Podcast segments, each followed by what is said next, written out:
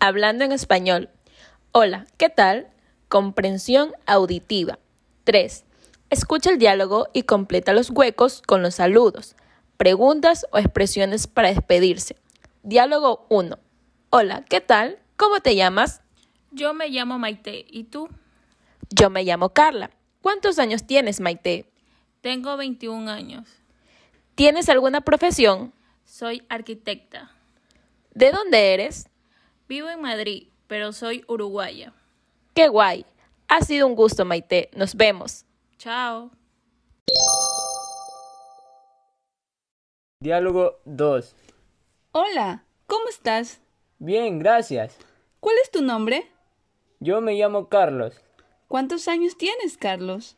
Tengo 38 años. ¿Y de qué trabajas? Soy informático.